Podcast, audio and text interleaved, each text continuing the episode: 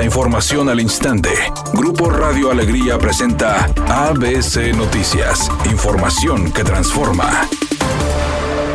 Jaime Eleodoro N. fue trasladado al penal 2 de Apodaca tras abandonar las oficinas de la Agencia Estatal de Investigaciones ubicadas en la avenida Gonzalitos de Monterrey para los protocolos de fichaje. El exgobernador salió en una unidad ministerial escoltado por otras dos, tras ser fichado en las instalaciones de la Agencia Estatal de Investigaciones. El exgobernador de Nuevo León, Jaime Rodríguez Calderón, llegó esta tarde al penal 2 del municipio de Apodaca, donde este martes al mediodía fue detenido en el municipio de General Terán por el tema de las broncofirmas. El fiscal general de Nuevo León, Gustavo Adolfo Guerrero, confirmó el pasado 8 de febrero que existían al menos cinco denuncias relacionadas con la administración estatal de Jaime Rodríguez Calderón, entre ellas León y Metro Rey, carpetas que aún se encontraban en investigación por parte de la Fiscalía y el resto de las denuncias atendidas por la Fiscalía Anticorrupción. Por otra parte, fue revelada la primera fotografía del exmandatario estatal en el penal 2 de Apodaca, donde se muestra dentro del Centro de Reinserción Social, con una camiseta en color blanco y en compañía de uno de los oficiales del centro penitenciario. Se aprecia en la imagen que el elemento de seguridad está tomando los datos al exgobernador, mientras que en otra se muestra como una trabajadora de la salud le toma la presión y la oxigenación con un oxímetro.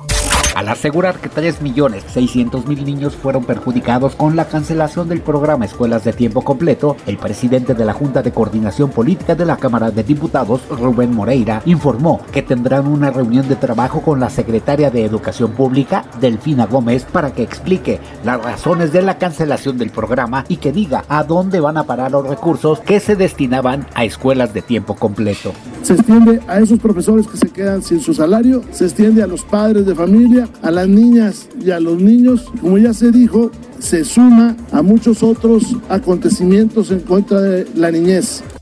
Editorial ABC con Eduardo Garza. Pues dicen que ya se avecina un aumento a las tarifas del transporte. La excusa es que van ocho años sin actualización y dicen que ya son necesarias. Otro golpe al bolsillo. ¿Y dónde están aquellos que defenderían a los usuarios? No se les ha visto por ningún lado. Los gallos del Querétaro decidieron jugar su encuentro de local ante San Luis en el Estadio Morelos de Morelia. Tras el castigo de veto de un año al Estadio La Corregidora, la directiva de los gallos determinó no jugar el siguiente partido como local en ese inmueble. El partido entre Gallos Blancos y Potosinos se disputará este jueves 17 de marzo a las 21.05 horas a puerta cerrada y corresponde a la jornada 11 del torneo Clausura 2022. El castigo es consecuencia de los hechos violentos que se presentaron el 5 de marzo pasado en el Estadio La Corregidora, que dejaron casi 30 heridos, 10 de ellos de gravedad.